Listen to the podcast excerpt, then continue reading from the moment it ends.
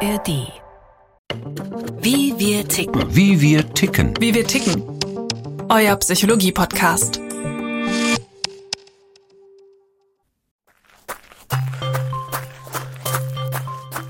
Ob Laufen, Schwimmen, Radfahren oder Gewichte stemmen, Sport hat ein rundherum positives Image.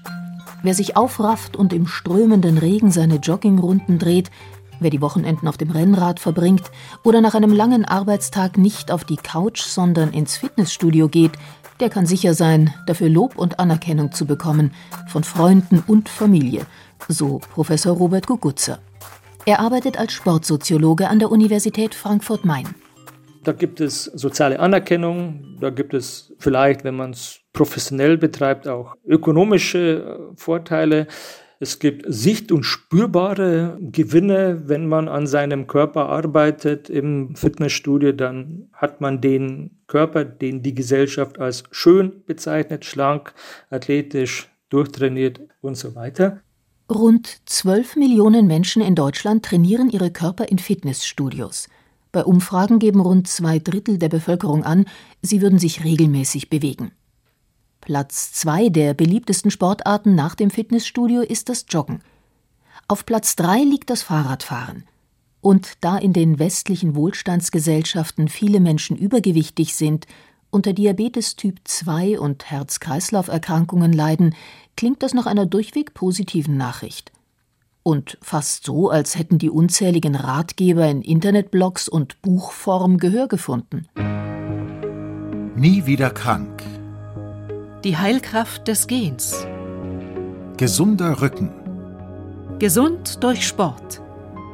Mensch, beweg dich. Erst seit einigen Jahren aber wird sichtbar, dass dieses Image von Sport als rundherum positive Freizeitbeschäftigung und als Garant für ein gesundes Leben, für gutes Aussehen und ein hohes Alter auch Schattenseiten haben kann. Nämlich immer dann, wenn Menschen nach dem Sporttreiben regelrecht süchtig werden. Auch die Fachwelt hat das erst vor einigen Jahren verstanden. Heute setzen sich Sportmedizinerinnen und Sportwissenschaftler dafür ein, dass diese Verhaltenssucht als eigenständige Erkrankung in die Diagnosemanuals der klinischen Krankheiten aufgenommen wird, sowie Schizophrenie oder Depression. Denn diese Verhaltenssucht betrifft vermutlich rund 4,5 Prozent aller Sporttreibenden. Das sind ungefähr eine halbe Million Menschen, allein bei denjenigen, die in Fitnessstudios trainieren. Aber dazu später noch mehr. Also letztendlich bloß die Tatsache, dass jemand täglich Sport macht und von mir aus auch ein oder zwei Stunden täglich reicht noch lange nicht aus, dass jemand also sportsüchtig ist. Das wäre so, als ob ich, wenn ich jeden Tag einen Riegel Schokolade esse, dass ich sage, ah, ich bin süchtig nach Schokolade. Das sagt man mal so schnell dahin, aber es ist eigentlich keine Sucht. Nur weil man viel Sport treibt. Das Suchtartige fängt da an, wenn letztlich ich mir selbst schade durch das Sporttreiben und es trotzdem tue. Erklärt Professor Jens Kleinert. Der Sport- und Gesundheitspsychologe forscht und lehrt an der Deutschen Sporthochschule in Köln. Genauso wie Menschen, die von bestimmten Stoffen abhängig sind, wie beispielsweise von Alkohol, brauchen Sportsüchtige ihre tägliche Dosis Bewegung und müssen diese stetig steigern, um ihre Leistungen zu verbessern. Durch regelmäßigen Sport gewöhnt sich der Körper daran und verändert sich auch hormonell – Deshalb muss das Bewegungspensum zunehmen, um Leistungen zu verbessern oder um den Stress abzubauen. Lange wurde vermutet, der Körper selbst schaffe eine Art von stofflicher Abhängigkeit von sich selbst durch die Ausschüttung der körpereigenen Botenstoffe, erklärt Jens Kleinert. Wir wissen ja nicht, ob Endorphine, Adrenalin oder andere Botenstoffe, Serotonine werden da auch oft diskutiert, ob die wirklich verantwortlich sind für so ein Hochgefühl, was die Leute erleben. Das ist erstmal schon ein Problem der Forschung. Man dachte früher beispielsweise das Runners High, also das Hochgefühl des Läufers, wie man es dann nannte, dass das irgendwie tatsächlich mit diesen Botenstoffen, mit Endorphinen im Zusammenhang steht. Und dann hat man das sich genauer angeschaut und dann hat man gemerkt, dass dieses Hochgefühl auch bei Leuten vorkommt, bei denen eigentlich diese Rezeptoren blockiert werden. Also man hat das dann experimentell blockiert und die hatten trotzdem ein Hochgefühl. Deshalb schließen die meisten Wissenschaftlerinnen und Wissenschaftler diesen Erklärungsansatz mittlerweile aus. Nicht nur für die Betreffenden selbst, auch für Familienangehörige und Freunde ist es schwer zu beurteilen, ob das tägliche Sportprogramm einfach nur dazugehört, um besser und schneller zu werden, oder ob es sich dabei schon um erste Anzeichen für ein Suchtverhalten handelt, so Dr. Heiko Ziemeins. Er arbeitet als Sportwissenschaftler an der Universität Erlangen-Nürnberg. Das ist ähnlich wie beim Alkoholiker. Wenn du drei Bier am Tag trinkst, bist du Alkoholiker und wenn du nur zwei trinkst, nicht. Ne? Und so ist es hier im Prinzip auch. Wenn du 20 äh, Stunden in der Woche Sport treibst, bist du sportsüchtig. Und wenn du 10 Stunden in der Woche Sport treibst, bist du es nicht. Also da gibt es nicht diese klassischen Cut-Offs, wo man jetzt sagen kann, sozusagen schwarz-weiß. Das ist der Grund, warum sich eine Sportsucht in der Regel schleichend entwickelt. Häufig ein jahrelanger Prozess. In der Folge wird Sport zum alles bestimmenden Thema des Lebens, egal was ansonsten wichtig sein könnte. Die Sportlerinnen und Sportler bestimmen dann nicht mehr, wie viel sie trainieren möchten, sondern umgekehrt. Der Sport hat sie fest im Griff. Sogar so sehr, dass in der Wissenschaft von einem Kontrollverlust gesprochen wird, sagt Sportpsychologe Jens Kleinert. Das Suchtartige fängt da an, wenn letztlich ich mir selbst schade durch das Sporttreiben und es trotzdem tue. Wo kann ich mir schaden? Also zum Beispiel in meiner eigenen Entwicklung, meiner psychischen Entwicklung, dass ich fast ein wenig darunter leide, dass ich so viel Sport treibe, dass ich es nicht sein lassen kann, dass es wie ein Zwang wird quasi. Oder meinen Beruf vernachlässige oder meine Familie vernachlässige, meine Partner, meine Partnerin vernachlässige. Also, dass die eigene Entwicklung in ganz verschiedenen Richtungen darunter leidet und letztlich auch der Körper. Gar keine Rücksicht Rücksicht nehme auf körperliche Signale. Und das bedeutet, dass die Sportsüchtigen bei Krankheiten nicht pausieren, bei Verletzungen nicht innehalten. Sie laufen mit vereiterten und blutenden Füßen zig Kilometer, nehmen trotz Herzklappenfehler an Ultramarathons teil, stemmen trotz Atemnot und Bronchitis ihre Hanteln oder fahren trotz Muskelzerrung stundenlang Rennrad. Der Zwang, Sport zu treiben, wird immer stärker und dominiert nach und nach das ganze Denken und Leben. Das ist eigentlich ganz entscheidend, dass Sportsüchtige ganz stark negativ motiviert sind, also im Sinne von, sie möchten es vermeiden, Entzugssymptome zu bekommen, wie man das von allen anderen Suchterkrankungen ja letztendlich auch kennt, egal ob es nun stoffgebundene Süchte sind oder stoffungebundene Süchte. Sie haben auch eine sehr starke Motivfixierung, also es dreht sich alles darum, wie kann ich meine Dosis an Sport bekommen und damit überlasten sie ihren Körper und können ihm ernsthaft schaden. Abgesehen davon, dass manche dann sogar ihre Beziehungen vernachlässigen, Kinder nicht vom Kindergarten abholen oder Ausreden erfinden, um Freunde nicht zu treffen. Sportwissenschaftler Heiko Ziemeins war einer der ersten, der das Phänomen wissenschaftlich untersucht hat. 2013 hat er die erste empirische Studie zur Sportsucht veröffentlicht. Seither arbeitet er zu dem Thema. Seine Erkenntnis Rund 4,5 Prozent der Sporttreibenden sind gefährdet, süchtig zu werden. Geschlechtsunterschiede gibt es kaum. Männer und Frauen sind nahezu gleichermaßen betroffen. Nur ihre Motive unterscheiden sich häufig. Frauen wollen schlank sein, Männer einen definierten muskulösen Körper haben. Es scheint aber bestimmte Persönlichkeitsmerkmale zu geben, die eine Sportsucht befördern, so die Erkenntnisse von Heiko Ziemeins.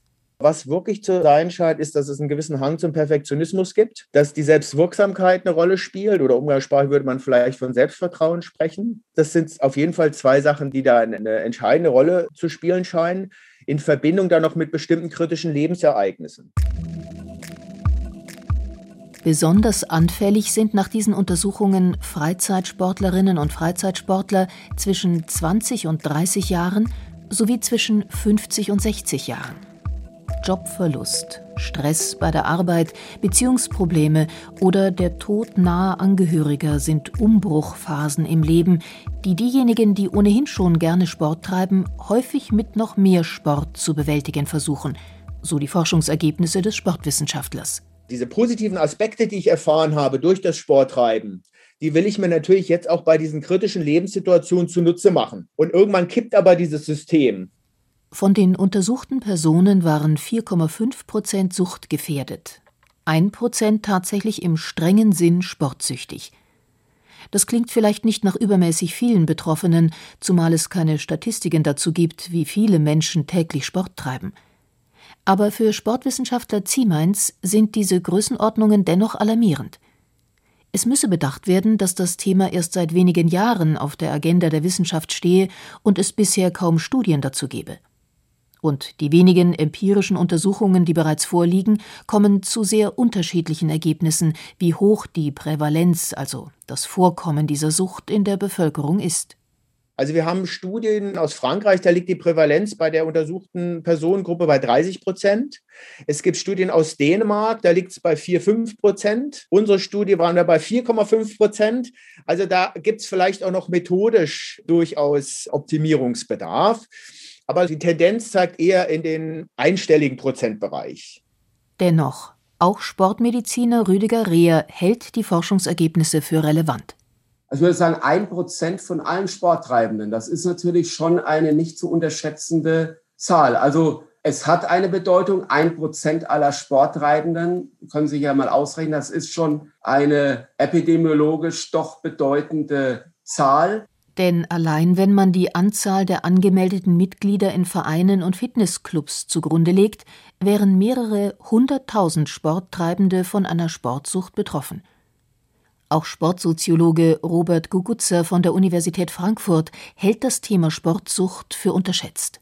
Es hat zugenommen insofern, als ich glaube schon der Körper einen anderen gesellschaftlichen Stellenwert erlangt hat und daran anknüpfend eben auch Sport als eine Möglichkeit, etwas für sich und den eigenen Körper zu tun.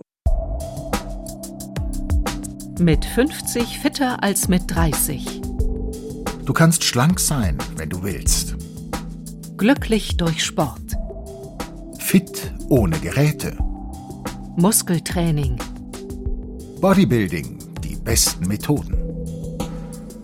Die empirisch arbeitenden Sportmediziner und Sportwissenschaftlerinnen unterscheiden zwei Arten von Sportsucht: die primäre Sportsucht und die sekundäre Sportsucht. Die primäre Form, da ist es eigentlich super selten. Da ist wirklich Sportsucht in der reinen Form liegt vor und sonst keine andere psychische Erkrankung. Das häufigste aber demgegenüber ist die sekundäre Form und die wird meistens in Zusammenhang mit Essstörungen auftreten. Das heißt, Sport wird eigentlich an der Stelle benutzt, um abzunehmen in extremer Weise und äh, das äh, kommt eben gerade bei essgestörten Patienten oder Patientinnen vor. Das bedeutet, dass diese Erkrankung nicht isoliert, sondern im Verbund auftritt mit anderen psychischen Störungen, und zwar solchen, die vor allem mit der Wahrnehmung des Körpers verknüpft sind.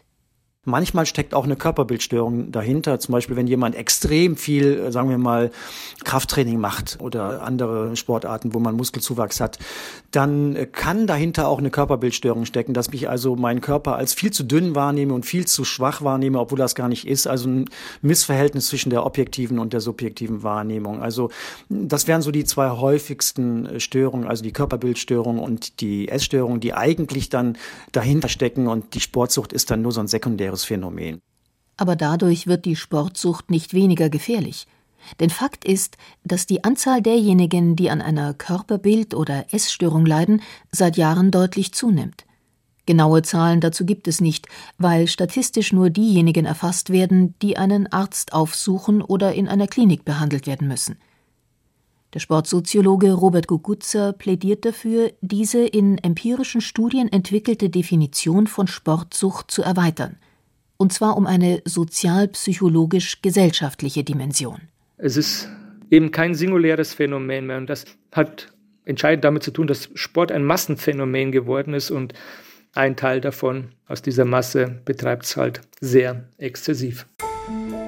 Denn um die Sportsucht in ihrer Komplexität zu erfassen, müsse auch der Wertewandel betrachtet werden, den das Sporttreiben in den letzten Jahrzehnten durchgemacht habe und der zu einem gesellschaftlich akzeptierten Körperkult geführt habe. Ursache dafür, so Robert Gugutzer, sei zum einen die positive Omnipräsenz von Sport in unserer Gesellschaft. Zwar trieben die Menschen auch in früheren Jahrhunderten, je nach sozialer Zugehörigkeit, Sport. Aber erst im 19. Jahrhundert und in der ersten Hälfte des 20. Jahrhunderts spielten auch Arbeiter Fußball oder trainierten in Turnvereinen. Zum echten Massenphänomen ist Sport in den 1970er, 1980er Jahren geworden, so der Sportsoziologe. Da gibt es eine Entwicklung, das hat nämlich schon auch mit der Entwicklung der Sportlandschaft zu tun. Denn es gibt so typische Sportarten, in denen man überdurchschnittlich häufig sportsüchtige Frauen und Männer findet. Und das sind zum Teil Sportarten, die erst in den letzten Jahrzehnten so richtig populär geworden sind. Noch vor ungefähr 40 Jahren war es beispielsweise etwas Besonderes zu joggen. Populär wurde das individuelle Laufen erst in den 80er Jahren, als die Deutschen das Thema Fitness für sich entdeckten. Mit Aerobic, Joggen und Ausdauersportarten wie Triathlon. Parallel dazu nahmen die Massenmedien Sport als Unterhaltung auf in ihr tägliches Programm. Seither vergeht kaum ein Tag, an dem sie nicht von Sportereignissen berichten. Es gibt Spartenkanäle, die ausschließlich Sport senden, rund um die Uhr. Das alles habe dazu geführt, dem Sport gesellschaftlich eine herausragende und neue Bedeutung zuzuschreiben. Vor allem die, Sport sei ein Garant von Fitness und von Gesundheit. Gesundheit als ein Wert, als ein selbstverständlicher Wert, als der wichtigste Wert der Gesellschaft, ist ja was historisch betrachtet völlig Neues. Sodass es einige dieser Faktoren sind, die da zusammenspielen, dass Körper und Sport eine gesamtgesellschaftlich wichtige Rolle spielen und das hat dazu geführt, dass immer mehr Menschen sich sowohl mit dem Körper als auch im engeren Sinne mit dem Sport befasst haben. Runners Day by Day. Trainieren wie im Knast. Lauf dich gesund. Das 15 Minuten Workout Buch. Jogging. Trainingsbuch für Anfänger. Sport ist in unserer Gesellschaft zu einem Synonym geworden für Fitness und Gesundheit und damit auch für Jugend, Leistungsfähigkeit und Attraktivität. Implizit geht es deshalb beim Sporttreiben nicht nur um individuelle Fitness, sondern immer auch um eine andere Ebene, nämlich darum, gesellschaftliche Erwartungen und Normen zu erfüllen, betont Robert Gugutze. Deshalb die Berichte von DAX-Vorständen, die angeblich jeden Morgen um 5 Uhr aufstehen, um vor dem Arbeitstag ihre Joggingrunden zu drehen, oder die Teilnahme von Politikerinnen und Politikern an Marathonläufen und ausgedehnten Pilgermärschen. Wer sportlich ist, äh, dem unterstellt man, er sie ist diszipliniert, zeigt Ausdauer, kann kämpfen, kann auch solidarisch sein, lernt man ja im Sport und so weiter. Das sind ja alles wertgeschätzte Werte, die im Sport besonders intensiv gelebt werden, meint man. Und die in Summe alle als erstrebenswert gelten und die auch deshalb so ausgesprochen positiv beurteilt werden, weil mit ihnen nicht nur das Versprechen einhergeht, gesund zu bleiben, jugendlich und dynamisch, sondern eben auch einen guten Job zu bekommen, ein erfolgreiches Leben führen zu können. So gibt es Berichte von Bewerbungsgesprächen, bei denen die zukünftigen Mitarbeiterinnen und Mitarbeiter eindringlich nach ihrem sportlichen Engagement befragt werden, als Indikator für Leistungsfähigkeit und Willigkeit denn wir leben in einer Gesellschaft, die das Leistungsprinzip zentral gemacht hat. Sport verkörpert dieses gesellschaftliche Selbstbild in Reinkultur gesellschaftliche Werte oder gesellschaftliche Normen, mit denen wir konfrontiert werden, also was gesund ist und was man machen sollte, die spielen möglicherweise im Anfang von solchen problematischen Entwicklungen eine Rolle. Also dass jemand vielleicht dazu sich gedrängt fühlt, etwas zu tun. Aber letztendlich, wenn jetzt wirklich jemand sportsüchtig ist, dann äh, ist das mehr so ein, so ein psychodynamischer Prozess, der in der Person stattfindet. Sagt Sportpsychologe Jens Kleinert von der Deutschen Sporthochschule in Köln. Robert Gugutzer hat eine Typologie entwickelt, mit der er fünf Gruppen von Sporttreibenden unterscheidet und aufzeigt, dass und wie der Sport für die unterschiedlichsten Persönlichkeiten zum identitätsstiftenden Impuls werden kann.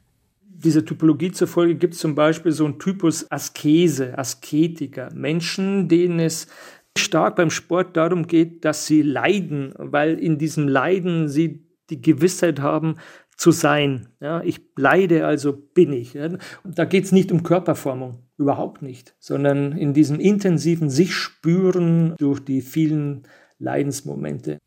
Daneben gibt es diejenigen, die aus ästhetischen Gründen Sport treiben, weil sie sich die gesellschaftlichen Schönheitsideale angeeignet haben. Bewegung hilft dann, den Körper zu modellieren. Aber auch Hedonisten können Sport treiben, um sich und ihr Leben zu genießen. Ich genieße, also bin ich. Das sind so Fun-Sportarten. Hier in München äh, die Isar-Surfer ja, oder die Snowboarder oder die Paraglider, wo es weder um Leiden geht noch um Ästhetik, sondern um Genuss. Darüber hinaus unterscheidet Soziologe Robert Gugutzer noch den Typus der Ekstatiker, für die es beim Sporttreiben vor allem darum geht, einen Rausch zu erleben. Und die beispielsweise danach süchtig werden, als Freeclimber ihr Leben zu riskieren. Nicht, weil sie lebensmüde sind, sondern weil sie den Rausch des Risikos erleben wollen. Typ 5 sind nach dieser Einteilung Hochleistungssportler, für die der Wettkampf, das Siegen wollen identitätsstiftend ist.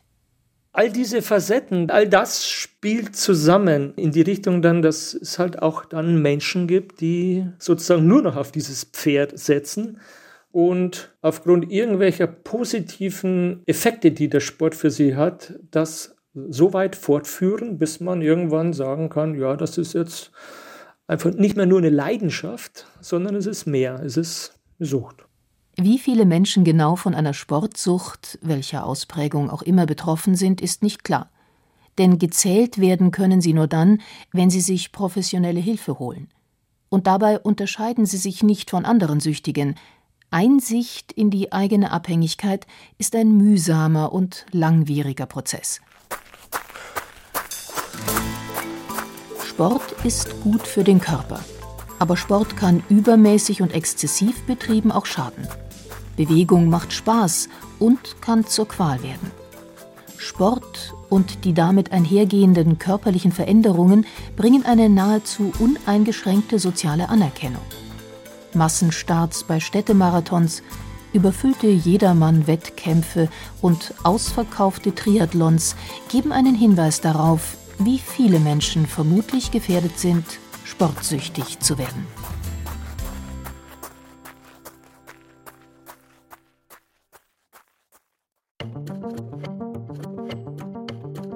Das war Wie wir ticken für diese Woche. Neue Folgen gibt es jeden Mittwoch in der ARD Audiothek und freitags überall, wo ihr sonst eure Podcasts hört.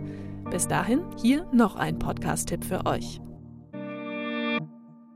Hey, hier kommt jetzt noch ein Podcast-Tipp. Wir sind Jan, Daniel, Katharina und wir machen für euch den Bücher-Podcast Eat, Read, Sleep. Bücher-Podcast? Klingt unsexy? Moment, wir machen ja keinen klassischen Ich erzähle euch, was ihr lesen müsst Podcast. Nein. Wir diskutieren über Elfensex im Fantasy-Roman.